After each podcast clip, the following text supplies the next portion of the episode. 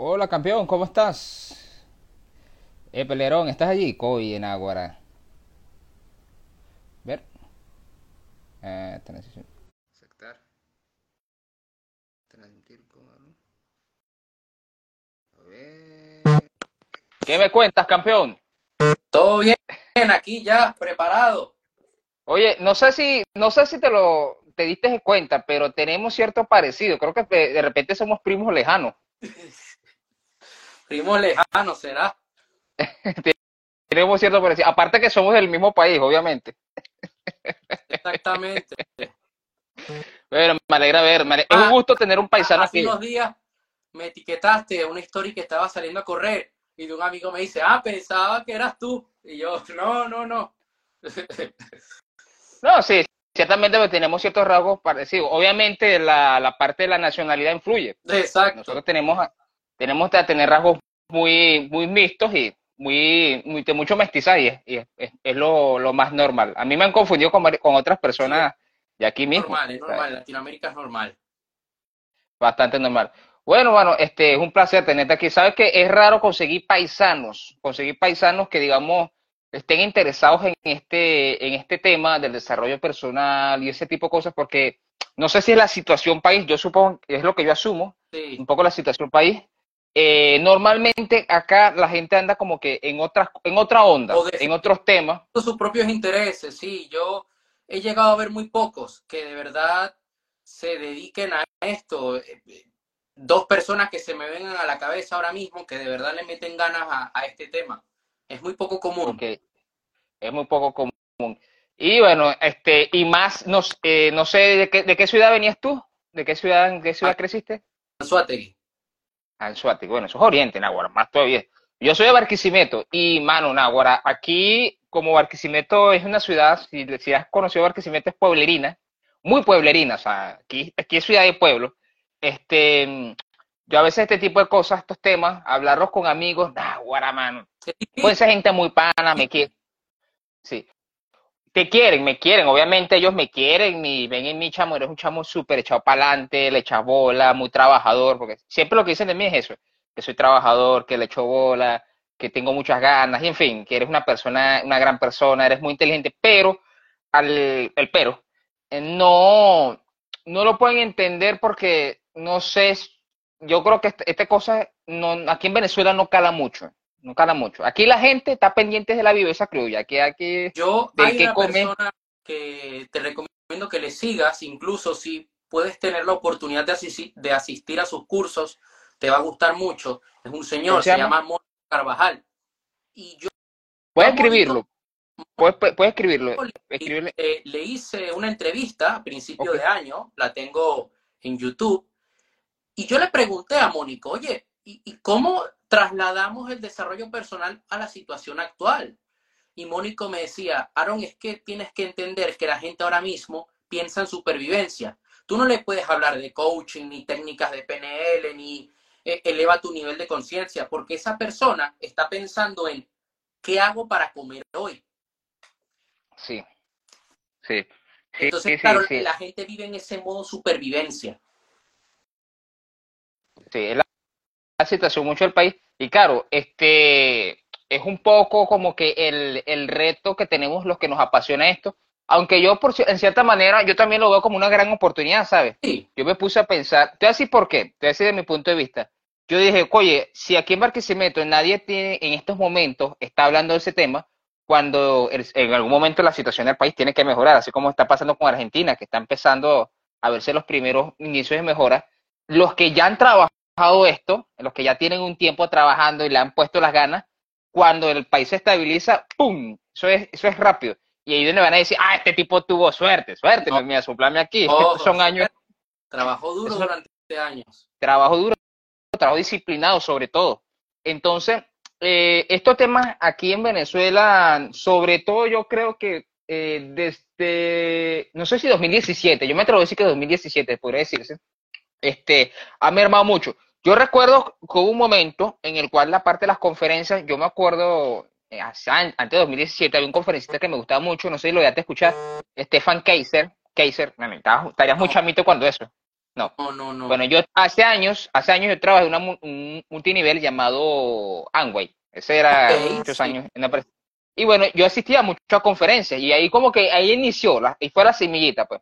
Ahí Fue la semillita donde yo comencé. Y yo asistí a una conferencia, esa conferencita se llama Stefan Kaiser. De repente, yo te lo paso por WhatsApp para que sepas el, el, nombre. Y el, el chamo comenzó más o menos a, yo creo que más joven que tu edad, a los 20, no, a los, sí, cerca de tu edad, 22. Ya a los 25 ya era un co- conferencista reconocido. Y yo recuerdo que él, incluso siendo muy bueno, muy destacado, creo que en este momento no se encuentra fuera de, no se encuentran dentro de Venezuela. Y después de la crisis del 2017, ya nunca, nunca más volvió a saber de conferencistas así de buenos de ellos. Entonces, que se encargaron del desarrollo personal, de la motivación y eso. Y mucho tiene que ver con la parte del- de la situación país. Porque la gente está más pendiente. Si tú te pones a ver, por ejemplo, yo no sé si tú has seguido cuentas de TikTok e Instagram. Te das cuenta que la- las cuentas de Instagram y TikTok casi todos te hablan de cuestiones como, por ejemplo, cómo ganar plata, qué sé yo, Quieren arreglando dinero uñas. fácil, rápido. El dinero fácil, el dinero fácil. Que está bien. Em, ahora, el problema está en que, ok, tienes comida para hoy, pero hambre posiblemente para mañana. Entonces, la gente está muy centrado en solamente el hoy y no piensan a largo plazo y eso es ahora uno de los problemas que más, más atañe la, la situación del país. Mucho, mucho, por mucho, por mucho. Sí, porque si la gente tuviera una mentalidad diferente, las cosas serían diferentes. muy diferente. Lo que pasa es que, bueno, en estos días íbamos hablándolo un poco por, por WhatsApp, y es que eh, un poco tiene que el, el antecedente histórico que tenemos, que, Sí, que no, no es como, no, no es muy como que muy de mucho gusto que digamos, porque la verdad es que tenemos un antecedente que nunca nos sentamos a, como dice el Álvaro Bosco, eh, a mirar dentro qué nos ha pasado, y eso es un trabajo, mano, que tenemos que sincerarnos con nosotros mismos y decir, no, mira, como nación hemos, nos hemos equivocado, este, que nos están saludando, que nos están saludando, aquí, aprovechando aquí la audiencia que nos está viendo, aquí aportando al mundo. Bueno, entonces, hasta que no nos sentemos a sincerarnos con nosotros mismos, a reconocerlo, bueno, y aquí hay mucho tra- trabajo por hacer. sí, yo lo estaba comentando con, con Gabriel Melillo, te recomiendo que lo sigas. Él es muy bueno con toda la parte de venta online, embudos de ventas, y él es de Argentina. Y yo le decía, ahora ya han dado el primer paso. Él es argentino, paso, él es argentino. sí. El siguiente paso es que la gente ponga de su parte. Que la gente quiera cambiar. Entonces, Híjole. mi papá me decía, es que estoy de acuerdo, pero la gente no va a tener, la gente no va a aceptar que llegue un tipo y les diga, no hay plata, hay que pensar de aquí a 100 años. Porque la gente quiere el cambio ya rápido, de un día para otro. Doloroso, doloroso. Eso, eso dale en el ego al venezolano. Hay dos cosas que el venezolano tiene que tratar. Uno es el ego, Sí, de creerse que son la pepa el queso. Eso es una cosa. Una cosa tener autoestima, otra cosa es ego. El venezolano lo que tiene es ego. Y segundo, eh, ser responsable. Eh, si hay algo que ha pasado en los últimos años, indistintamente del, del- del partido político, de la- del partido político que hay en Venezuela, es que en Venezuela hay una falta de responsabilidad a los propios actos. sí, Yo siempre he dicho, hay dos mentalidades. Hay dos mentalidades, el de víctima y el de responsable. Y los dos son polos opuestos. La víctima, ay, me, el gobierno, que no sé qué. es que la persona y yo responsable. también, como Ajá. robó, yo también voy a robar. Esa es la Exacto. mentalidad. Exacto. Víctima, eso al final es víctima. Te pones a verlo. Vente víctima. Entonces, la mente la responsabilidad, este, de asumir la responsabilidad de tu vida, hermano, este, es, es, mira, como dice esa frase, yo la repito mucho, un poco como, este, no sé qué me, me cancelen aquí Instagram por robos de, de propiedad intelectual. Así como dicen Spider-Man, un gran poder conlleva una gran responsabilidad. Una gran responsabilidad conlleva también un gran poder, hermano. O sea, Claro. cuando tú eres responsable de tu vida, es que tienes una gran, un gran poder en tu vida. Así sencillo. Exactamente.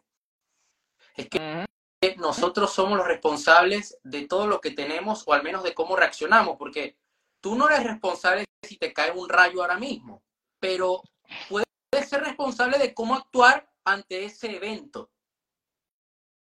De cómo sanar, ese, cómo sanar las cicatrices que me puede dejar ese rayo. Exacto. Y eso es algo que aplica para todo contexto.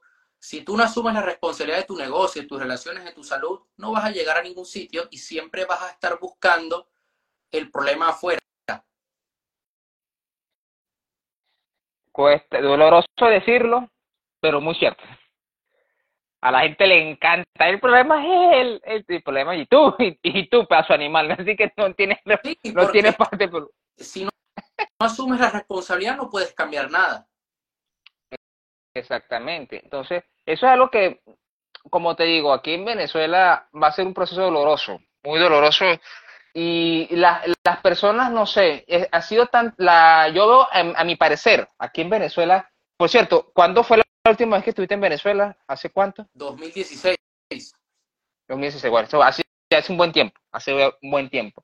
Bueno, estabas adolescente quizás cuando eso. Sí, Y si hay, si hay algo que uno recuerda, que yo me yo veo ahora, estando aquí en, en Venezuela, es la falta de esperanza de las personas. Las personas no tienen esperanza en nada. nada, nada. Yo con Ni de nada, que mira, yo ni de que llueva. Yo voy a caminar, yo cada vez que voy por la calle y voy caminando, y yo, yo soy muy observador, yo de una vez detecto el comportamiento de la gente, cómo se siente, y yo veo las, las personas muy desesperanzadas. Yo no sé si eso pasa en todos los países del mundo, creo que en, en todos los países del mundo pasa, pero veo a la gente como que un sentimiento de, de apatía y resignación. Es decir, la gente va con el trabajo, hace su trabajo, pero con una apatía, ay, como dicen, como decimos en Venezuela, una caligüeva, que ese no, ese demasiado. Entonces, yo siempre he dicho, ok, pues, puede que no estén, no la gente no está trabajando y ganando como, en- no está trabajando lo que le gusta o ganando lo que quisieran, pero hermano, o sea, la actitud, cómo haces las cosas influye El poner de muchísimo, tu parte. Y la esperanza se perdió hace años. Hubo esperanza en 2017, hubo esperanza en 2019, pero porque la gente espera el milagro. El problema es que pasan su esperanza en el milagro y no en lo que ellos No. pueden hacer para crear ese milagro, para crear ese cambio en su vida o en la situación Ahí hay, general. ahí hay un detalle, ahí hay un detalle. No, yo, no, yo no digo que eh, se perdió la esperanza, no, sino que las, las personas no entienden bien el concepto de la esperanza. Me explico. La- creo que tú lo, te lo estabas bien explicando bien.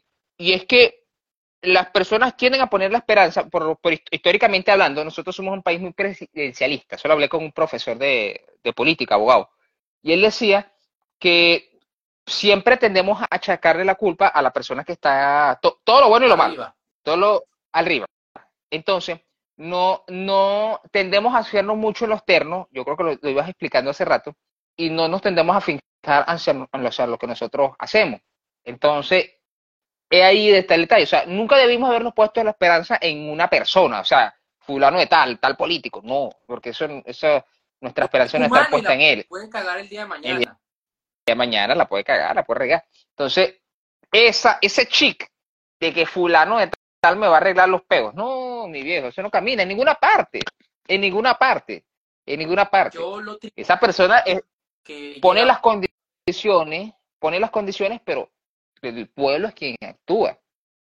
yo he llegado a ver algo que realmente es triste, que es la de, y esto lo llegué a ver en 2019. Bueno, si se pone tal político en el poder, mejor para mí, yo voy a esperar a que él se monte, porque así me dan un puesto y no tengo que hacer más nada. Sí, sí, sí. Yo, espérate, yo creo que aquí están, una persona creo que está pidiendo, ¿escuchas como un ruido? Yo escucho como No, un ruido. ah, ¿Es no, sí, era aquí mi teléfono. Ok, ok. Pensé que era con una persona que quería unirse. No, pero es muy cierto. El, la, la cuestión de aquí en Venezuela, yo, de hecho, yo creo que uno de, de los últimos videos que tuviste en mi cuenta de Instagram es que queré, eh, no solamente en Venezuela, en gran parte del mundo, pero particularmente en Venezuela, estamos muy acostumbrados a lo, a lo fácil. Demasiado. O sea, lo fácil, que prácticamente respiro y gano plata. O sea, la gente Porque mucha gente ha llegado a ese punto, a tenerlo todo, entre comillas, fácil, pero de manera ilegal. Sí, muchísimo. Para nadie es un secreto, bueno, yo, si yo, tú lo habrás visto, la- las personas de autoridad y poder, cómo ¿Cómo han llegado? utilizan para... ¿no? Y cómo han hecho. Entonces la gente se fija en eso y dice, ah, bueno, yo también, pero es que ese no es el camino. Tú quieres terminar con un tiro en la cabeza. Tú tienes también que pensar en tu familia. Tus decisiones afectan a tu familia. Y yo ha habido cagadas, y esto es importante, aquí es donde entra la responsabilidad. Ha habido cagadas que yo he hecho hace muchos años atrás, con 13 años, y a día de hoy todavía pago las consecuencias de esas cagadas. Solamente tú y tu, y tu familia. Exacto. Entonces, ¿por qué? No, pero pregunto, o sea, eh, tú, tú y tu familia también, ¿no? En parte, en parte. Ok. En parte. Entonces, claro, uno tiene que ser consciente de lo que uno hace, de lo que uno dice, de lo que uno piensa. Bueno, más que lo que uno dice y lo que uno hace, porque lo que uno piensa de repente no lo podrá pensar mientras uno no lo haga, todo bien. Es otra cosa. Todo bien. Pero lo, si lo que tú dices, la gente, eso no lo borra. Así pida disculpas, diga, no, mira. El pez muere por la boca. El pez muere por la boca. El pez muere por la boca. Exactamente. Por eso ahí la, responsabilidad de, de, cuidado con lo que dices. Y, oye, la audiencia que tenemos aquí me pregunto si serán venezolanos o gente que está pendiente de un chisme. Aquí no venimos a hablar de chismo, por si acaso. Aquí estamos hablando de cosas. Hablando de debate, de mentalidad. De, mentalidad, de compartir, de compartir opiniones, de, dos personas que tienen una perspectiva un poco distinta a la, de la mayoría. Y, y, eso es todo. Oye, por cierto, Aaron, hablándote un poco, porque siempre sé que en, en, muchas, en muchos aspectos, este, Oye, me acabo de dar cuenta de algo. no sé si te acabas de fijar viendo en la videollamada que nos vemos en edades muy parecidas. No sé si te estás dando cuenta. Sí, ¿tú qué edad tienes? Adivina. No sé qué edad, porque no te lo he preguntado. Tengo casi 30 años. No, imagínate. La gente me piensa que tengo la edad tuya te piden todavía la cédula, ¿no? La Guardia Nacional te para y te dice, cédula, caballero. Mira, menor, no, en serio, la gente piensa, la gente piensa que soy, me veo mucho más joven de lo que en realidad soy.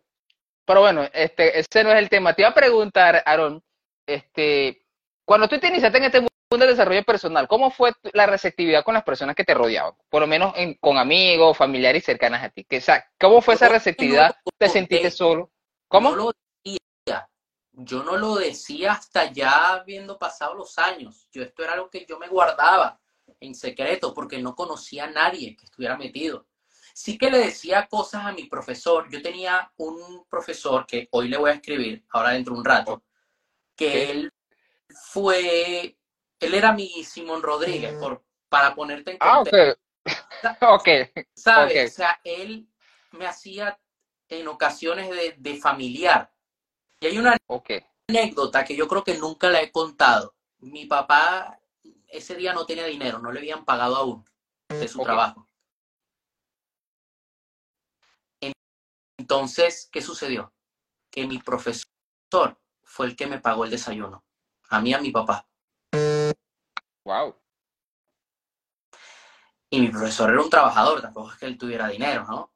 Pero eso es algo que siempre me quedará, siempre y el desayuno era una cachapa. bueno, debes de extrañarla todo, debes de extrañar comer cachapa. no, la semana pasada me comí una. Ah, bueno. Y, y, y, no ha variado la gastronomía, sigues comiendo lo mismo que, comías cuando estabas aquí. Sí, entonces, no, ah, pero falta, más. Falta, falta por cierto, falta, la, falta las hallacas de pan de jamón. Pero es que aquí, yo, bueno, este, esta Navidad, ahora en, en el domingo voy a comer hallaca, pero que aquí comprar una yaca, comprar una cachapa, una arepa, es un lujo. Te sale mucho mejor comer la comida de aquí que comerte comida venezolana, porque aquí es una algo de otro mundo. Ah, bueno, entonces me voy para allá, donde tú estás, me pongo a vender cachapa. cachapa aquí la cachapa es cara. Es cara. Comerte una cachapa son 20 euros. ¿Cuánto? ¿Cuánto? Pero es que aquí es una exquisitez porque es comida exótica, es comida de otro país. Uy. Oye, pues es interesante. la, malta, te vale 3 euros. Entonces, es una exquisitez porque es importado. ¿Mm? Una lección de marketing, oíste. Una lección de marketing. O sea, nosotros eso es... aquí somos un lujo. nuestra comida aquí es un lujo. O sea, comerte una paella del otro lado del mundo es un lujo. Aquí no, aquí es normal comerte una paella. Aquí. Como una arepa. Y, lo mismo. Lo mismo. Exacto. Pero aquí comerte una arepa, una buena arepa, ¿eh? Es un lujo. Es un lujo. Entonces, ¿qué pasó? Que este profesor, pues, yo le decía cosas y él me las repetía. Cuando a mí se me olvidaban, me las repetía. Yo me meto en el crecimiento personal es porque a mí me gustaba una niña y yo busco en internet cómo conquistar a una mujer y encuentro a un escritor que yo, también comencé por ahí. Comencé por allí. Entonces, y además se llamaba en Venezuela y, y aquí me puedo abrir contigo. En Venezuela decimos que las Danielas y las Valerias son peligrosas. Bueno, yo, yo diría que Yasuri Yamile dice así es peligrosa. Bueno, el autor Mario Luna, psicología. Ah, sí, muy, muy, sí, sí, sí, muy. Entonces yo lo descubro a él y él hablaba de la psicología femenina, de la psicología masculina, pero me quedó eh, en la mente lo de ser un ganador, lo de trabajar tu mentalidad.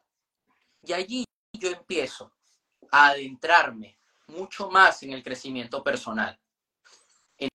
Entonces van pasando los años, yo me voy adentrando, voy descubriendo mentores, hasta que ya comienzo a conocer personas que también les gusta el crecimiento personal, porque yo comienzo a juntarme con gente que se dedicaba al multinivel. Pero luego cuando estaba yo viendo ese mundo no me gustó del todo, pero lo que sí me gustaba era la educación.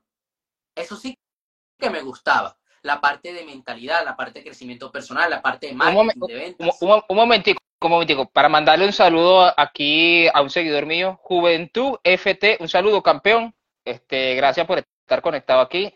Bienvenido a este círculo de ganadoras. Ok, continúa. Entonces, a mí me gustaba la parte de formación de alto impacto, la parte de emprendimiento online, pero no multinivel, sino algo propio.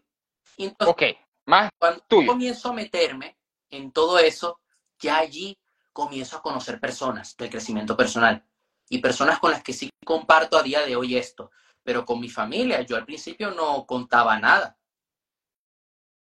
hasta ya avanzado. O sea, yo empiezo el crecimiento personal con 12 años. Mi mamá comienza a ver que a mí me gusta el crecimiento personal es con 16, 17. Oye, pero te lo tenías casi, el crecimiento personal de Closer.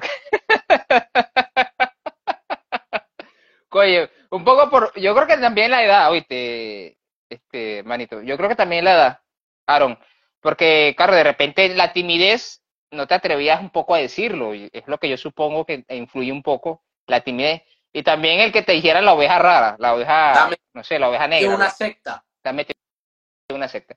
Mira, en el caso mío. Es verdad, hay muchas sectas pero no era mi caso. Ok, sí, En el caso mío, yo también inicié en la parte multinivel un poco parecido a, entré por las mismas razones por las que entraste tú, en eso no, tenemos en común. Y también me, eh, me interesaba la, la, formación para ser un emprendedor. Lo que no me gustaba eran ciertas estrategias, como que se ve un poco la manipulación. Eso para nadie es un secreto. Los multinivel a veces utilizan la manipulación. Son un poco egoístas. En muchos multiniveles hay gente que no, hay equipos que son muy transparentes, pero yo he llegado a ver muchas mentiras, muchas estafas. Lo hay. Sí sucede. Lo hay. Sí sucede. En el caso mío, yo me, eh, lo que me enganchó fue parecido a lo que el caso tuyo. Y siempre cuando yo, yo recuerdo cuando tenía 18 años, la idea de querer ser un emprendedor. Ahí fue donde, ¿sabes? Cuando tú generalmente sales de bachillerato, este, bueno, muchos andan, andan por la vida sin ¿qué coño voy a hacer con mi vida? O sea, ¿qué carajo voy a hacer? Y ahí fue donde estuvo la primera semilla de, de querer ser una persona emprendedora y iniciar algo, ser diferente. Por muchos años, siempre, eh, digamos, yo iniciaba un negocio, algo propio, y bueno, por cosas que situación país no funcionaba como esperaba, terminaba, digamos, terminaba en la quiebra, como quien dice. Pero me gustó muchísimo, o sea, más que si el negocio producía dinero o no, lo que me apasionaba era iniciar algo. Soy una persona que por tengo ese espíritu, hermano, de que vamos a hacer algo y no, no me interesa el resultado, sino el proceso. Yo disfruto mucho el proceso. A mí me encanta hacer algo y disfrutarlo a, minuto a minuto, porque yo considero que lo más bonito no es lograr una meta, sino en quién te conviertes. O sea, qué, qué tuviste que pasar para lograr eso. Y eso es lo que a mí me apasiona. A mí me encanta el entendimiento por eso. Yo no me fijo tanto en los resultados económicos porque yo aprendí esto, eh, Aaron. Inevitablemente, cuando tú eres eh, excelente en lo que tú haces, cuando tú eres muy bueno en lo que haces, es inevitable que el dinero sea una consecuencia. Es inevitable. O sea, Messi, ¿por qué gana tanta plata? Porque es un jugador de fútbol arrechísimo. Nadie lo gana, o Cristiano Ronaldo, o cualquier artista, excepto los artistas supuestos de hoy en día que no cantan un culo, pero este, lo, lo que no tienes talento y eres, y eres tan bueno en lo que haces, y lo haces con esa pasión, con ese mero inevitable que el resultado económico te siga, hermano. Entonces, yo creo que esa es la razón por la que a mí me mantiene este mundo del emprendimiento, porque es una pasión de, de ser algo, no sé. Y, yo lo creo que lo tengo en las venas, brother. Yo, yo, la verdad que es un mundo que a mí me apasiona mucho porque me permite crecer, me permite superarme y disfruto mucho el accionar, el crear cosas. A veces los resultados no son lo que yo esperaba, pero todo el proceso que he cruzado para llegar hasta allí me ha permitido romper límites y eso a mí me hace feliz. Yo ahora mismo soy feliz de poder estar avanzando, de estar de pie y decir, ok, puedo salir adelante, puedo hacer cosas.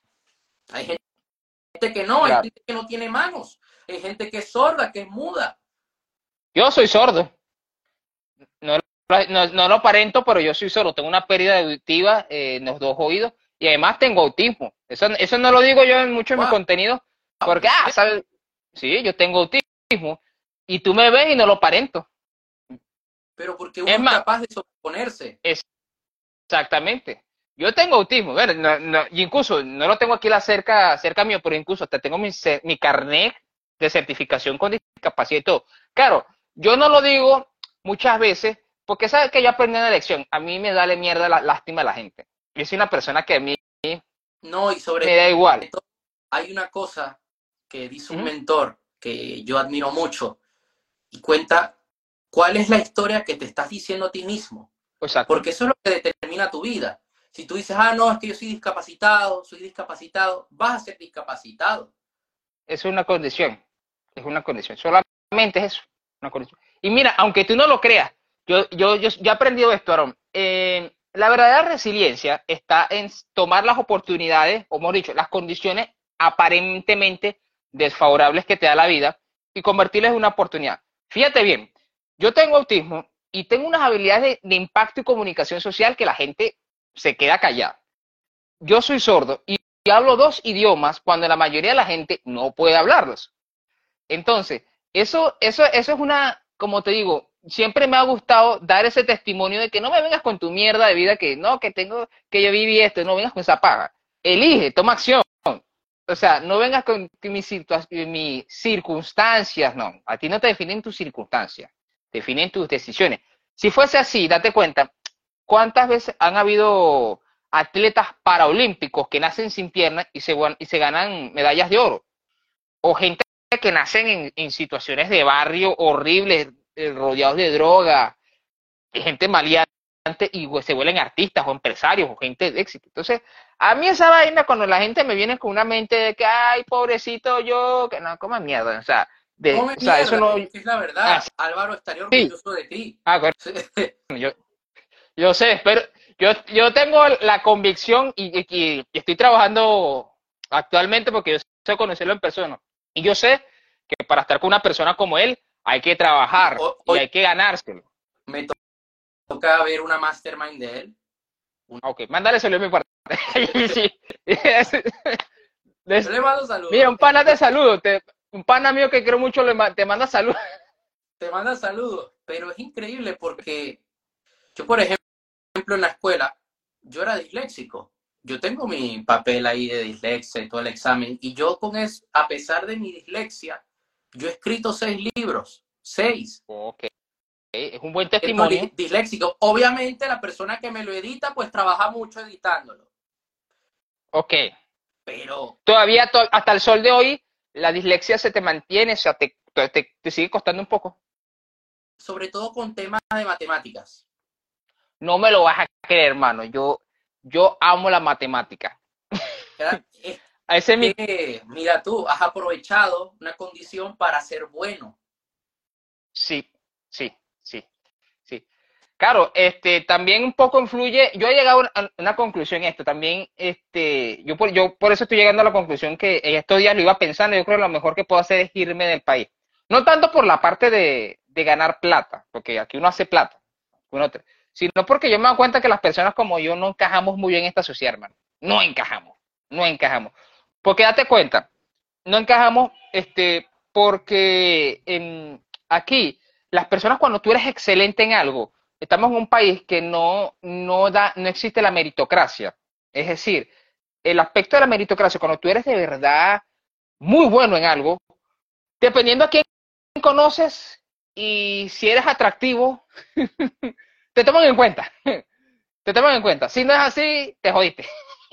Es así. Entonces, es así. Entonces, yo por eso me he dado cuenta que yo, a veces me, mira, no te creas, a mí me han, a mí me lo han dicho, personas que son empresarios, gente que tiene empresas, que tienen empleados, me ha dicho, wow, se quedan sorprendidos con las cosas que puedo hacer y me ha dicho, oye, oye, ¿por qué no has avanzado en la vida? O porque no, por lo menos yo lo digo abiertamente, no tengo el resultado económico que a mí me gustaría tener, pero en parte es por mis propios errores, en eso no voy a, no voy a decir que no fui yo, si hubo mal, digamos, malas decisiones, no estar asesorado, no tener un mentor, influyó muchísimo.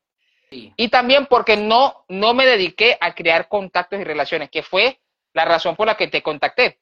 Yo sabía que yo necesitaba crear y cultivando relaciones con gente ganadora, gente que quiere salir adelante. Y tenía que dejar a un lado de, de buscar aprobación o intentar relacionarme con gente que tiene mente de mierda. Y por muchos años no entendí eso. Me sentía mal estando solo, pero yo llegué a una conclusión, Aaron, que a veces es mejor estar solo, pero bien enfocado. Qué mal acompañado, pero bien enfocado. Pero bien enfocado, porque no te sientes solo. No. Porque cuando tú estás Bien, bien enfocado y te gusta lo que haces, no va a haber momentos donde vas a estar solo, pero no te sientes mal, todo lo contrario, sabes que a medida que vas avanzando vas conociendo gente y vas construyendo relaciones. Claro, claro, de eso se trata. Y por eso yo pienso y considero que lo, no hay nada, mira, el, el, primer éxito que uno debe tener, la primera victoria, es la victoria interna. Eso es, esa, es la, esa es la primera victoria y creo que la más importante. Y tu más, grande rival eres tú mismo. Exactamente. y no solamente eso, sino que cuando tú tienes convicción, tienes claridad, tienes paz dentro de ti, lo que tú quieres hacer, a ti te vale verga lo que pienso los demás. Yo te, digo, yo te lo digo con claridad, de hecho, en esto ya, ya estoy preparando el contenido que voy a preparar en mis redes sociales, voy a colocar en Instagram y en TikTok, que a mi familia, igual que posiblemente la tuya, muchas veces no ha creído en lo que yo hago. Me ven y piensan que, hablándome aquí contigo en este piensan que, ah, este está hablando, está hablando paja, está hablando peste. Porque yo me he dado cuenta de lo siguiente, los ganadores, los ganadores que han logrado grandes éxitos en la vida, su gente más cercana a ellos, la 90% de las veces no creyeron en ellos.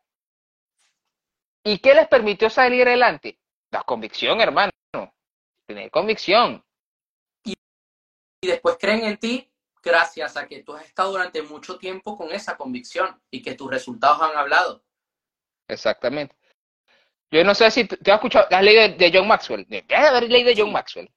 Ok, bueno. él es una, de las referencias de liderazgo. en liderazgo. Ajá. Hay un libro, una cita de él que me gustó, yo lo escuché mucho en, creo que se llama Las 21 leyes irrefutables de liderazgo, que decía, en un principio no van a creer en ti, luego te van a decir cómo hacerlo, luego cuando te vean triunfar, van a decir que siempre creyeron en ti. Así lo dice. Esa es típica. No, yo siempre creí en ti. No, tú no creíste en mí, mamá huevo. Tú no creíste en mí. No, pero yo sabía que lo ibas a conseguir. ¿Cómo estás? Y, a ver, pero si yo de ti no sé nada.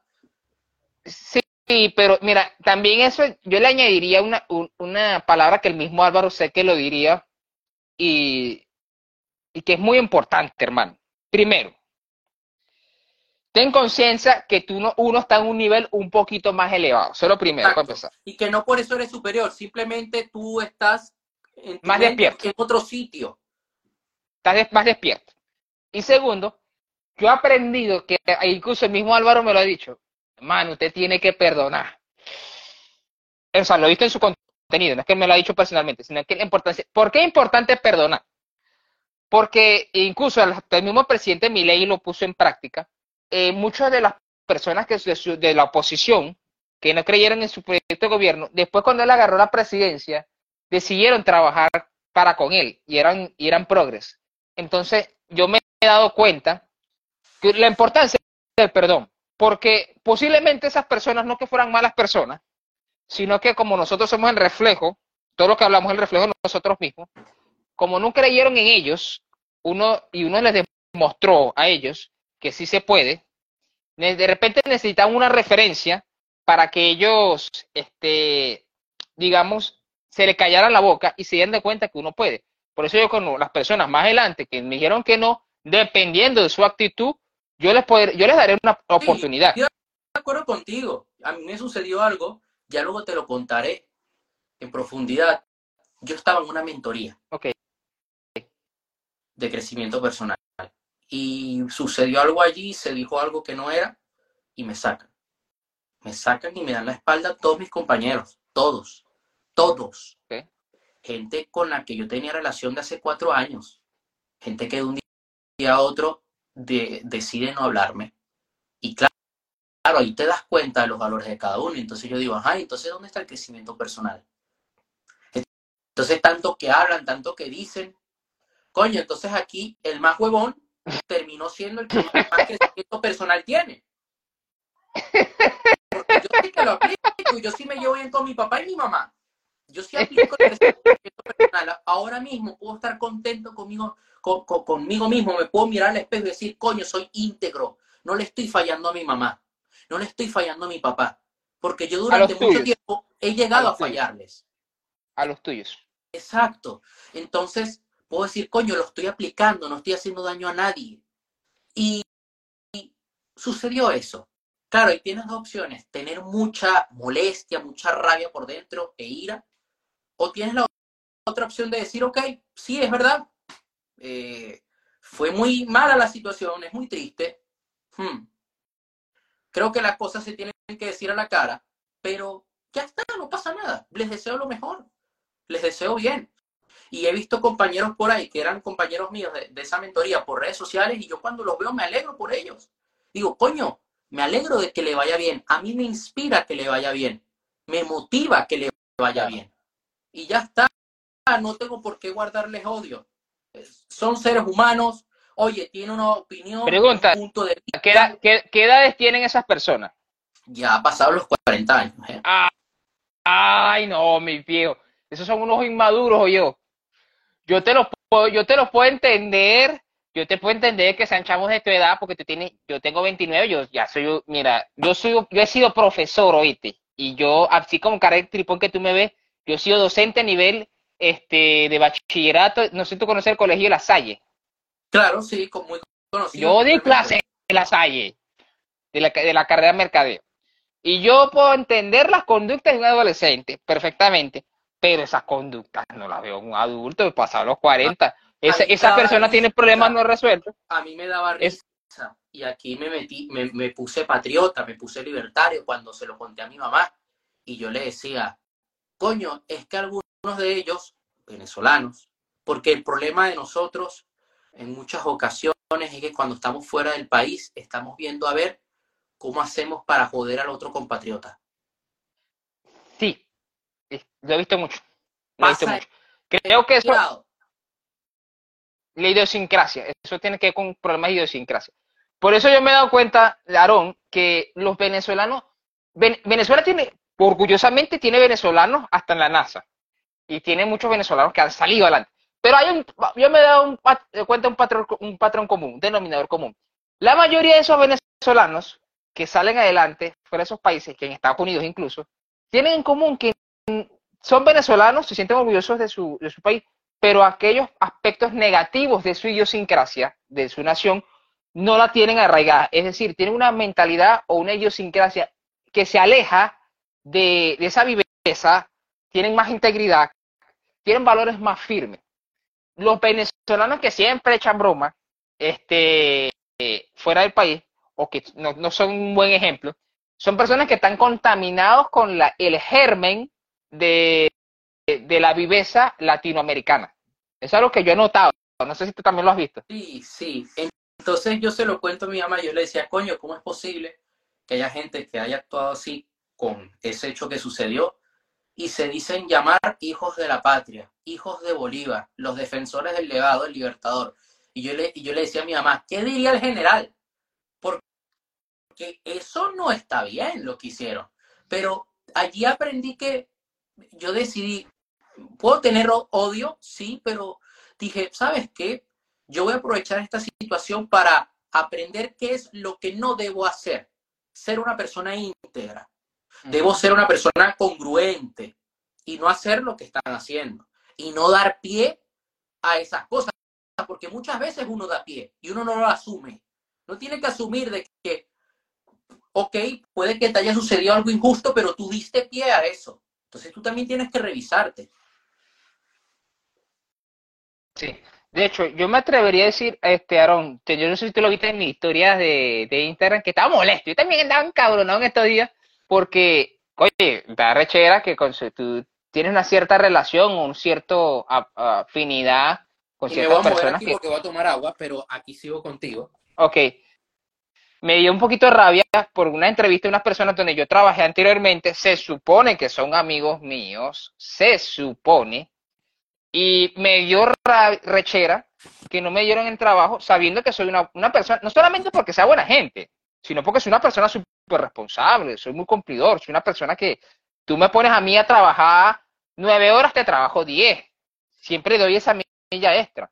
Y con todo como soy, y esa gente conociéndome que saben que soy, nunca les dejaría mal, me prefirieron dar trabajo a otra gente y esa es una sensación de injusticia, porque claro yo he visto que... Nosotros en Latinoamérica un problema de se lo doy a este para pa, em, se lo voy a dar a una chama para cogérmela, porque son así, somos Sí. así.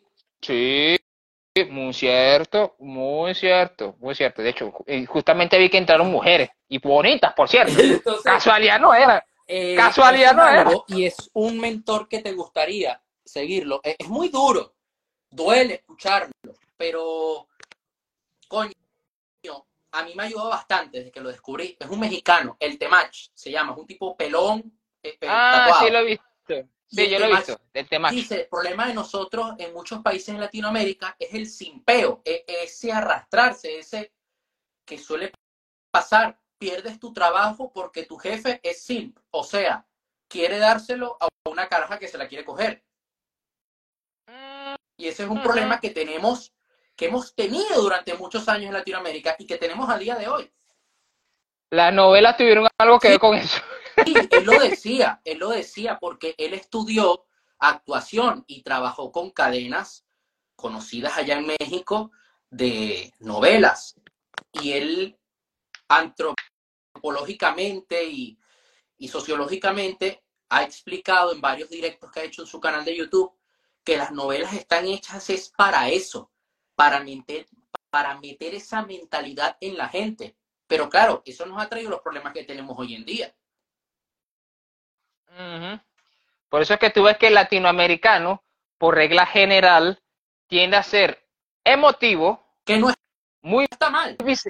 No, no, pero no, es que no sabemos gestionar. No o sea, sabemos entendemos, gestionar.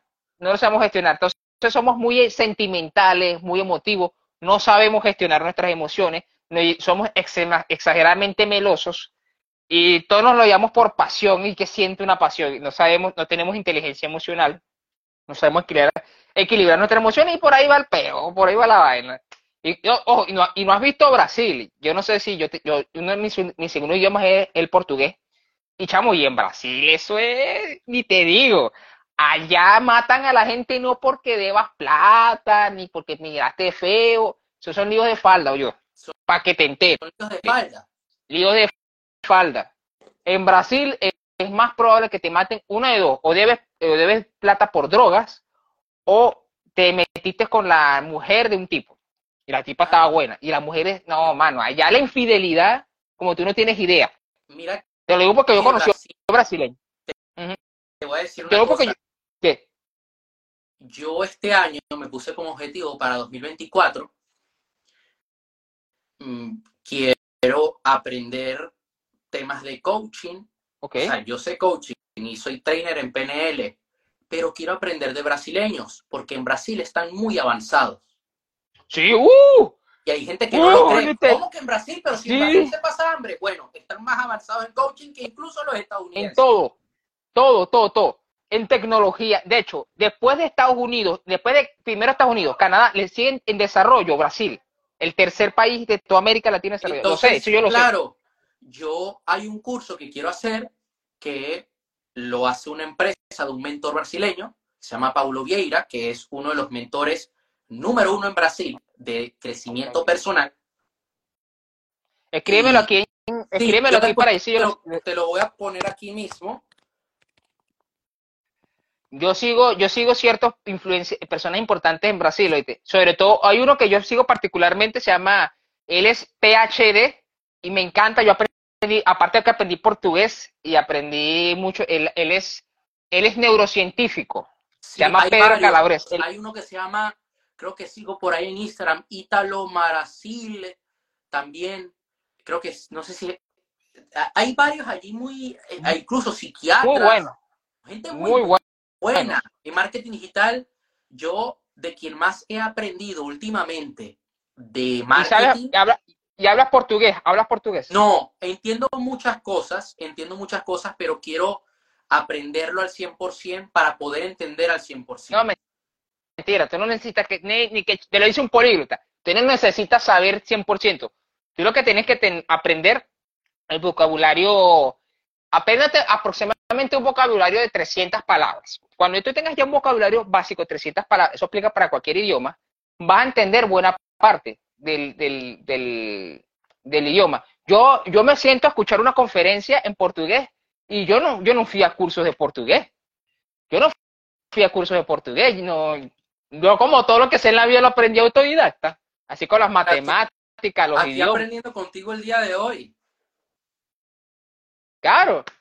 Así, eh, cosas así parecidas con esto. Yo, yo tengo una capacidad, uno de mis talentos es la capacidad de aprender. Tú me pones a mí a estudiar una carrera en un año y me vuelvo experto en eso. Eso no, en, en seis meses yo lo aprendo Gracias, rápido. abogado serías un peligro. Concha, lo que me, lo que me, lo que me frena a ser abogado es la ética. Eso es lo, lo que me frena. Si fuera Claro, un, un abogado No honesto, pasa nada. Entonces, en Brasil, yo los admiro mucho porque están muy avanzados en toda materia de marketing, ventas, Uh, crecimiento tecnología. personal. Es tecnología. increíble. O Mira, sea, no allá yo he visto mentores Ajá. de Brasil que cada mes hacen un evento de 5.000 personas y digo, carajo, carajo, en Brasil y no salen. Lo más increíble es que no, salen, que es la gente que viene de fuera a verlos. Una locura. Sí. Te voy, a decir, te voy a decir lo que pasa con Brasil. Brasil tiene una característica muy peculiar, que ellos prácticamente dentro de Sudamérica son casi que un continente aparte. Literalmente Brasil es un país culturalmente, culturalmente, a nivel de idiosincrasia aislado. Es decir, ellos son ellos mismos. Ellos no están pendientes de lo que hacen los países Sí, de alrededor de Sudamérica. Están porque no hablan español, hablan es portugués. Y tienes a No sola- por no aquí, solamente- tienes a Paraguay por allá, es pero que no- hablan portugués. no solamente eso, Aaron, no solamente eso. Te voy a poner un ejemplo. Eh, vamos, por ejemplo, el caso de Back Bunny, que para mí es una mierda como, como cantante, pero es una persona relevante. Back Bunny, por ejemplo, tú te vas a los países de Asia o países que no hablan español en, en, en Europa, y el tipo es sonado. El tipo es sonado. Gente en países donde no hablan, su, su- su- hablan español. Y, pero tú te vas a Brasil, nadie escucha a Bunny. Nadie. No, ellos escuchan Ya. sertanejo, ¿no? No, escuchan, si acaso escuchan una que otra de si acaso J Balvin, uno por allá, porque ellos son muy nacionalistas, Sí, Ellos, es lo su suyo- música de ellos. su música. Y si quieren escuchar reggaetón, en vez de ponerse a escuchar un reggaetón de una persona afuera, Agarran el reggaetón. exacto. Entonces, esa es la razón por la que, ay, que vienen tanta gente. Sí, papá, porque ellos son ellos. ellos son ellos, papá. Ellos son ellos, no están en esa paja, chicos. Nosotros somos nosotros. Entonces, esa, esa, es, y de hecho, a nivel de empre- empresario, mano, tú te metes, tú haces un mapa de lo que quieren ser las personas a- en todo lo que es América Latina, mientras aquí en Venezuela la gente quiere ser influencer o en Argentina quieren ser influencers, ¿sabes lo que quiere ser la gente allá en Brasil? Empresarios. Porque ese es un detalle que hemos tenido con, la- con las redes sociales. En Venezuela la gente quiere ser TikToker, quiere ser YouTuber. Y no está mal, que lo hacen con la mentalidad del dinero rápido. Quieren ser Newman Pérez. Ese es el sueño. OnlyFans. Ese es el sueño del sí, de, de mucha juventud venezolana. No, yo quiero ser el próximo Newman Pérez. No, no es así. La cosa no funciona así. Y, y te das cuenta de ese cambio. Yo me quedo Sí. impresionado, la verdad, con, con ellos. ¿sí? Y no, no solamente eso, sino que allá en Brasil, mira, te cuento, te lo digo porque yo ya tengo, ya estoy un poquito más metido en la cultura de ellos, he hablado con gente brasileña y todo, este, en su propio idioma, por supuesto, y ellos, es interesante, una persona que, por ejemplo, es abogado, es doctor y trabaja de dependiente, o sea, que tiene un trabajo, muchos de ellos agarran de lo que, de su trabajo, de ahorros de años, montan un negocio y lo ponen a trabajar a otra persona. Es decir, llega una persona que es abogado y trabaja para una firma de abogados. Ese abogado tiene un negocio, por decirte, una pollera, una panadería. Y mientras está trabajando, tiene una persona que le administra el negocio. O sea, para que te des la cuenta la idea de la mentalidad que tiene esta gente, es interesante de emprendimiento, uno de los mejores que yo creo que se puede aprender para nosotros los, latinoamericanos son de los brasileños. Porque lo que pasa es que los gringos eh, pues, se aparece un poco más a nuestra idiosincrasia. Lo que pasa es que los gringos tienen una forma de ser de sus sistemas que no se acopla mucho América Latina. Eso lo he visto yo, no todo. Exacto. En cambio, en Brasil, como no solamente estamos en la misma región, sino que tenemos más afinidad con ellos, es mejor aprender negocios de los brasileños. Es mejor, porque ellos, se- culturalmente hablando, se parecen un poco más a nosotros. Porque, Y hay porque en cierta medida también hay ese instinto de supervivencia. Sí, pero hay algo interesante. A los brasileños no se les salen tanto las uñas. Se les sale un poquito menos las uñas comparado con los países, más países de América Latina. ¿Que hay corrupción? Sí. Mucha. Hay Que hay delincuencia también. No, no, pero eh, eh, eh, esto tiene que saberlo de Brasil. Dependiendo de la, te lo, te lo pongo así rápido para que lo, lo sepas, si algún día te vas a Brasil. Si un día te vas a Brasil, preferiblemente vete al sur. Al sur. El sur. Al sur de Brasil es donde está la Europa de Brasil. Son los estados, eh, te lo voy a decir una vez para que lo aprendas. Curitiba, Florianápolis, Sao Paulo, Ajá. todo lo que es el sur. Esos estados son más civilizados, son más organizados porque fueron colonizados por europeos. Ahí está la razón. Alemanes, italianos, creo que holandeses, japoneses, y paré de contar. Entonces, como fueron colonizados por europeos, tienen una mentalidad un poco más organizada y es por eso. Tú te vas al norte y lo que vas a ver es gente vaga, vagabunda, sinvergüenza, muy parecida a Venezuela, que le gusta vivir del gobierno. Puro sangre. Entonces, ajá. Entonces es, la diferencia de Brasil, ¿qué pasa con Brasil? Brasil es un país descentralizado, es decir, tú te vas a dar cuenta, República Federal, ¿no? sí, es un país, un país federado, es un país federado. Entonces no pasa como pasa con Venezuela, que este, que la vaina está para mal para todos los estados, para toda la ciudad. No, en Brasil no pasa así. En Brasil, dependiendo del estado donde estés, dependiendo del gobernador, va a variar la cosa. No es igual. No es igual. Tú te vas al sur y es diferente. Dependi- y, y no que otras ciudades, de- y no que otros estados. Te vas al norte, es diferente. Por ejemplo, Fortaleza, esas ciudades que son al norte, son caras, cuesta un poco conseguir trabajo, es, es engorroso. Los estados del norte, los estados del sur, mano, siempre son los más desarrollados. Y tecnológicamente hablando, papá, ni se diga. Esos tipos tienen una tecnología.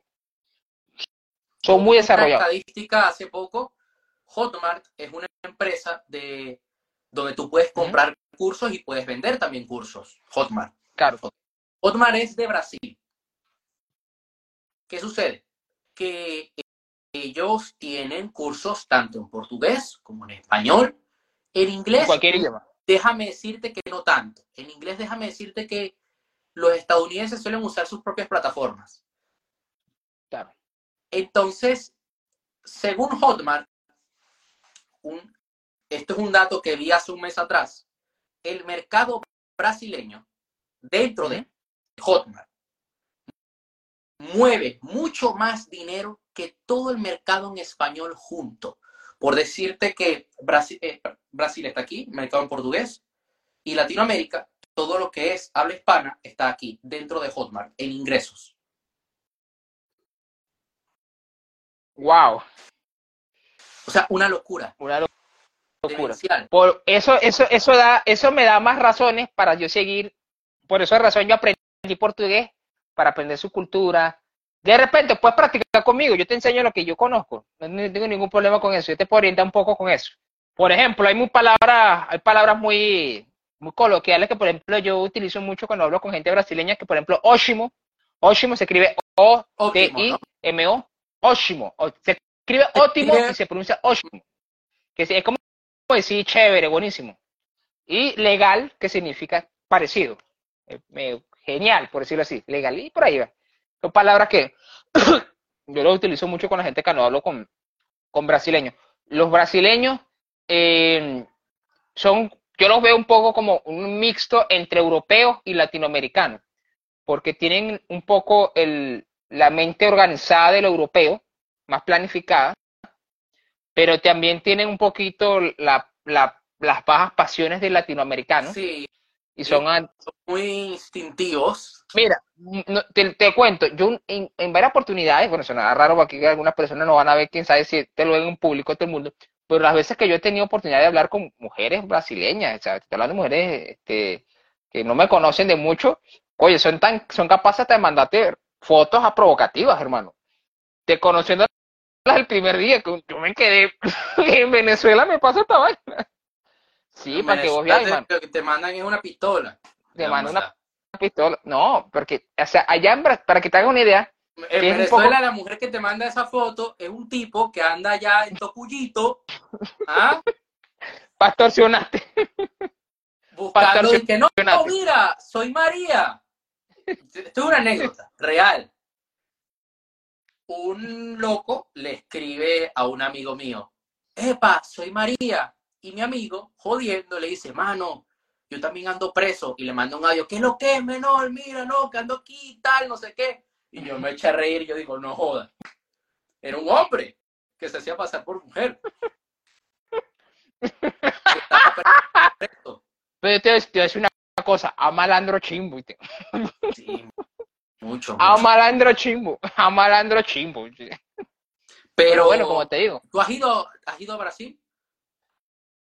Yo ya tengo la, tengo por meta salir de- del país. Y uno de los lugares que a mí me gustaría, yo- mira, que hablando frontera, un ¿no? poco, Con ellos, ¿cómo? nosotros tenemos frontera con Brasil. Papá, como, como eso lo dice, eso es más que obvio, ¿no? Ahora, me estás me está como que subestimando No, mi, mi- mi- bueno, lo que aprendí en, Vamos para en allá. geografía. Nos vamos para allá. Mira, no, mira, que por cierto, que te iba a decir, este, hay algún dato interesante en Brasil que, que, que quiero acotar. Brasil es el único país, yo creo que en toda América, sí, en toda América, me atrevo a decir, que con respecto a la migración tiene ventajas con otros países. ¿Por qué? Es el único país en el cual, de América que tú puedes llegar indistintamente de tu nacionalidad. Puedes sacar los papeles, documentación nacional de ese país, brasileña, y te permite estar y permanecer ahí documentado. Porque es un país que está acostumbrado a recibir refugiados. Tú te vas a Brasil y es parecido a Venezuela en el sentido del mestizaje, porque ellos están acostumbrados a recibir ucranianos, japoneses, haitianos, gente que escapa de guerras alemanes, gente que, italiana, gente que escapa de guerras o situaciones complicadas, y ellos a sus leyes están hechas para acoger a refugiados. Entonces, tú te vas a Brasil, si tú yo, te yo, para, yo te digo una cosa, si a mí me tocara vivir en un país, para mí, uno de los mejores países para tú vivir es Brasil. Te voy a decir por qué. Porque yo no vivo en España, pero yo sé que España es cara para vivir. Sí. Sí, sí, sí, sí. Yo, yo me informo muy bien de las cosas. Yo no tengo necesidad de ir para un país para informarme. Pero pa, me voy para allá a buscar trabajo. No, no, no, no te vengas. Al menos que tengas el pulmón económico, pero porque tengas billete o, o no sé, o te la quieres jugar, pero no. No, no, no. España no es un buen país. Irónicamente, uno de los mejores países eh, para estudiar es Brasil. Ojo, sí, Brasil es verdad que tiene ciertos problemas con comparación con América Latina, la inestabilidad y eso. Pero como es un país grande, es un país grande, esa es la ventaja que tiene, y es un país que es economía, no le afecta tanto como el resto de América Latina. Entonces es un híbrido. Yo me atrevo a decir que Brasil es un Es híbrido. un híbrido. Sí, tiene peor. ellos no son latinos al 100%, pero son como nosotros, pero son diferentes. También tiene un poquito de lo europeo, entonces ahí, entonces Brasil es un país que si tú te vas para allá, y te lo digo porque yo he hablado con gente que está allá en Brasil, te vas para allá, tienes la documentación, seguro, el mismo gobierno te lo facilita. Puedes tener la permanencia. Este, si, si tú trabajas remoto, es buenísimo, porque si tú trabajas de allá y ganas, por ellos son muy buenos en negocios digitales. no solamente eso, sino que tú pues, estando allá, yo hay- con- te lo voy a poner así, hay community manager, incluso yo conozco un, un community manager venezolano, se llama Nils, que yo lo vi en la hace tiempo, que él está, él está en Brasil, y él le gusta vivir en Brasil porque el costo de vida en América Latina es bajo, es bajo, tú con 300 dólares puedes vivir y puedes acceder a muchas cosas. Brasil, con 300 dólares tú vives, es relajado. O sea, no Entonces, tienes un costo de vida, un costo-beneficio muy bueno. Puedes estar en playas espectaculares con un costo de vida muy bajito. Puedes vivir en una isla, lo he llegado a ver. Exactamente. Entonces, esa es la ventaja de, por ejemplo, esos países como Brasil, que estén en América Latina, el costo de vida, si tú eres inteligente, eres bueno para los negocios, puedes vivir en un país de costo, costo, de bajo costo, muy bien, súper bien. Entonces, por eso yo, yo, yo personalmente no me iría a España, ni siquiera a Francia.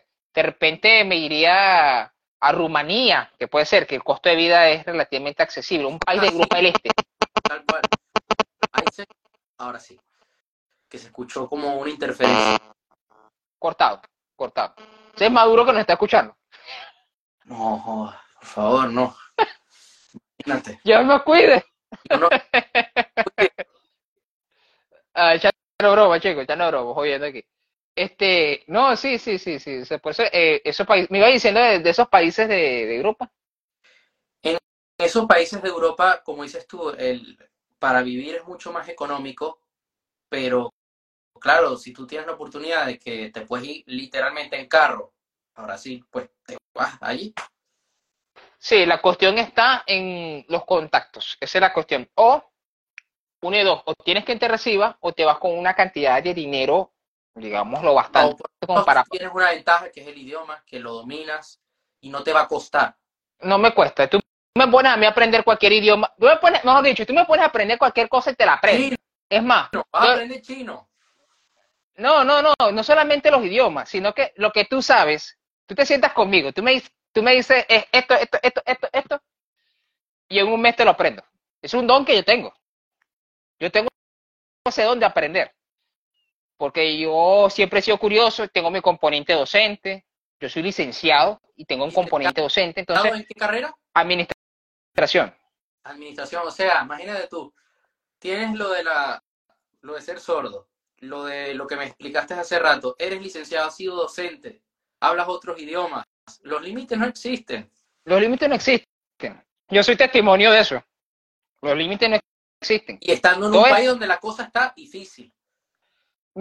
No, no, no me gusta decir la palabra difícil porque es como que un bloqueo mental. Claro. Yo prefiero decir retador. Me gusta Mm. más esa palabra. Me gusta más la palabra retador porque yo, yo tengo una característica y es que tú me la pones complicada y yo en vez de ponerme bravo digo, ay, me, me voy a gozar con esto porque me va a poner más arrecho, más. Yo, yo no le huyo a los problemas, papá. Tú me pones a mí un problema y es otro, otro, otro nivel más arriba para este videojuego. Yo tengo esa actitud. Soy muy competitivo. Tú te pones a- tú tú- nosotros los dos nos vamos a trotar una tarde y vas a ver que yo soy muy competitivo. No, y no me que vas te va a querer ganar. madre. Sí, sí, yo soy, yo soy así muy competitivo. O sea, yo soy, tengo ese espíritu súper competitivo. en buen sentido de la palabra, obviamente. No, tampoco en buen sentido de la palabra. Entonces, ya a mí me ponen un reto, yo no huyo, sino que lo enfrento. Y yo creo que eso es lo que siempre me ha hecho destacar. Por ejemplo, en, la, última empresa en la que yo trabajé, trabajé en ventas, eh, ventas puerta por puerta, que eso es cansón. ventas puerta por puerta. Y en Venezuela, aquí, llevando solo. Mira, estoy más negro que una teja. Imagínate. Qué bueno. Era matar. Exacto. No, ya, ya te acostumbrado, no le paro eso. Este, y mi jefe, mi jefe me reconoció y me decía, me a pesar de que yo no vendía tanto comparación con mis otros compañeros, él se fijaba tanto en mi actitud y mi potencial que me decía, yo creo que fue el único que mientras yo estuve ahí en la empresa, que me decía, chamo, tú tienes la madera y el potencial para hacer algo grande. y me decía, claro, me decía no solamente como vendedor, sino que vas, no sé, yo no sé cuánto tiempo va a durar aquí en la empresa, hermano, pero lo que sea que tú vas a hacer en la vida vas a ser grande. Me lo decía y me lo han como me lo han dicho él, me lo han dicho gente que son empresarios, gente con experiencia de vida, porque, porque yo sé que soy una persona con mucho potencial, con mucha capacidad para lograr cosas grandes. Que la situación económica no me ha ayudado, bueno, no importa, lo importante es que estoy formando el carácter. Exactamente. Ya tú estás haciendo todo el camino, estás poniendo las raíces del árbol. Estás echando raíz, raíz, raíz, raíz. Raíz, raíz. Que por cierto, hablándote un poco, mira, hablando como decimos en Venezuela, hablándote un poco como los locos, que me da mucha curiosidad. la, experiencia con Álvaro, siempre, siempre tiene esa curiosidad. Eh, ¿Qué se siente hacer una mentoría con Álvaro? Que a mí me encanta, siempre tiene esa curiosidad hacerlo. Mentorías uno a uno con él no he hecho. Yo lo que sí he estado ha sido en, las, en la sala de él, por decirlo así, en las eh, mentorías grupales semanales que ahora te tendré que dejar en unos minutos porque nos toca entrar. Ok. En la mentoría de hoy. Y a, mí me ha ayudado a verme a mí mismo en el espejo, porque él es de, yo a ti no te voy a hablar bonito, te voy a, voy a ir a tocar tu ego, voy a ir a tumbar tu ego, a derribar tu ego y hacerte mierda el ego, para que luego... E, ese es mi estilo. Salgas adelante. ese es mi estilo. Esa ha sido mi experiencia con él, de que en ese momento entiendo de que soy un novato, ¿no? Y, es, bonito, porque durante esa hora, esa hora y media, dos horas, yo vacío mi taza. Claro, claro. Hay gente que sí entra al grupo como que queriendo enseñar y tal, y yo llego allí yo callado, yo quiero aprender. Por aquí el que tiene el resultado es él, ¿ok? El que tiene el impacto es él, el que tiene el alcance es él. Yo me quedo callado, aprender. Algo él sabe, algo, algo sabrá, ¿no? Entonces lo escucho. Y a mí me ayuda mucho, ¿verdad? Que sí. De hecho, él, la razón por la que yo, yo me fijé mucho en Álvaro, porque yo desde hace tiempo estaba buscando, tú has escuchado a David Goggins, yo creo que debes de conocerlo. Sí, sí, claro. Lo estabas me gustando en, la charla que hiciste. Ah, sí, sí, sí. Este, David Goggins, y él, yo empecé a profundizar un poco más en el desarrollo personal hace justamente en el momento de la pandemia, que cayó la pandemia, hace en el 2020, y uno de los que más me hizo clic así en la cabeza fue David Goggins. Y yo dije, de hoy en adelante, yo quiero conseguir mentores como él. ¿A qué me refiero? David Goggins es como Álvaro, directo, a grano, no se va con medias tintas, él muy, muy determinado, duro, pero ¿por qué, porque yo, yo he buscado mentores así? Porque yo, yo era una persona muy blanda, exageradamente blanda. Yo era el tipo de persona, por mi condición autismo, nosotros tenemos los autistas y los Asperger. Yo soy, yo soy autismo tipo 1, Asperger. Ah, Tenemos a ser muy Asperger. Ya no se usa... Se ya no da muy bien las matemáticas, se te da muy bien algo. Hay algo que se te da muy bien. Exactamente. Yo soy tipo Asperger. Ya no se dice Asperger, sino se dice autismo tipo 1. Ya está okay. la palabra. Entonces, yo antes era muy blando. Yo era una persona que se frustraba muy fácilmente. o sea, tú ver, eh, y, para ponértelo así, era un gusano rastrero, para ponerlo así. Yo era una persona muy débil de mente. Me frustraba fácilmente, no sabía gestionar mis emociones, estallaba en rabia, comía en conflicto constantemente. Te voy a contar un caso, antes de irme. Un chico que su padre era un griego era griego, restaurantes y tal. El chico había nacido en Panamá y era autista. Y tenía Asperger. Y el chico jugaba fútbol con nosotros, porque mi papá tenía una academia de fútbol. Entonces, Ok. él cuando se sentía agredido o cuando se sentía vulnerado, que no, que no servía, que no era bueno, literalmente hacía como un caparazón y él sacaba la espalda y hacía así. Hacía así. Este es un mecanismo yo de defensa. Yo lo animaba para que se relajara. Y yo le pregunto, oye, ¿y tú ya terminaste el colegio? Sí, yo termino el colegio en noviembre, el 28. ¿Cómo? Pero si las clases acaban en diciembre. No, lo que pasa es que yo, como ya yo me pasé todos los exámenes y por mi nivel académico, yo salgo antes. Y yo, perca. El tipo era un superdotado y no le, le decían, oye, es que ya, ya hiciste todo, vete para tu casa. Terminaba la semanas antes. Lo entiendo perfectamente. A mí cuando me van a sentar, de hecho, yo tengo cuando una persona se va a sentar a enseñarme a mí algo, yo tengo que decirle, enséñame esto, esto, esto. O sea, yo tengo que guiar a la persona porque yo mi proceso de aprendizaje es muy rápido. Tú me explicas algo y yo, si tú redundas mucho en un tema, yo me arrecho, yo me frustro porque yo lo entiendo muy rápido. Entonces, yo, yo tengo, cuando yo, yo lo entiendo algo muy rápido, digo, para allí, pasa al siguiente. Si yo aprendí, yo le tengo que ir indicando a la persona, ya, pasa al siguiente, ya lo entendí eso. Fácil, ¿eh? Para el docente. Yo, yo, soy- yo, era, yo, era un, yo era un alumno muy difícil, te lo digo. Era muy difícil. Que, que lidiar conmigo no era fácil. Pues bueno, volviendo al, lo- al tema de lo que estoy diciendo del autismo, yo era muy inseguro. Entonces, David Goggins, que es el tema al, al que me estaba refiriendo, me enseñó este, a, a volverme resiliente en todas esas situaciones. Porque si tú has conocido la historia de David Goggins, es una vida mierda. Ese tipo. Él era un gordo hasta que vio un comercial en la televisión y dijo, No, no, no, no, "Todo no. esto". vio, vio, una entre- vio un programa de Discovery Channel de los Navy SEAL. El tipo era un completo fracasado. Ese tipo antes de los 26 era un, un inútil. Pero después que vio ese entrenamiento, los Navy SEAL, el tipo decidió darle un giro a su vida y se convirtió en un hombre que ha batido récord Guinness, tiene formación académica rechísima, tiene unos cursos que nadie más ha hecho en todas las Fuerzas Armadas. Entonces, ese, ese, cuando yo vi esa historia, yo, dije- yo me vi reflejada y yo dije, yo también quiero ser así. O sea, quiero yo no quiero ser víctima de mis circunstancias.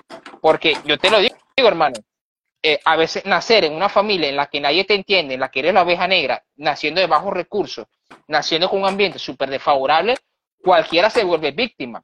Pero Claro. yo, yo, siempre, yo siempre he sido una persona que nunca ha dejado que mi entorno me defina. Yo pudiera ser un delincuente ahorita, como tengo, como yo tengo un hermano que él estuvo en malos pasos. Yo Imagínate. pudiera, no, yo pudiera haber eh, sido no, elegido no ser profesional, pero más Con el coqui, ¿no? Hubieras acompañado al coqui para allá. el copy, el coqui. Es más, con decirte, yo fui el primer profesional en mi familia que llevó el apellido Bastidas, para que te hagas una idea.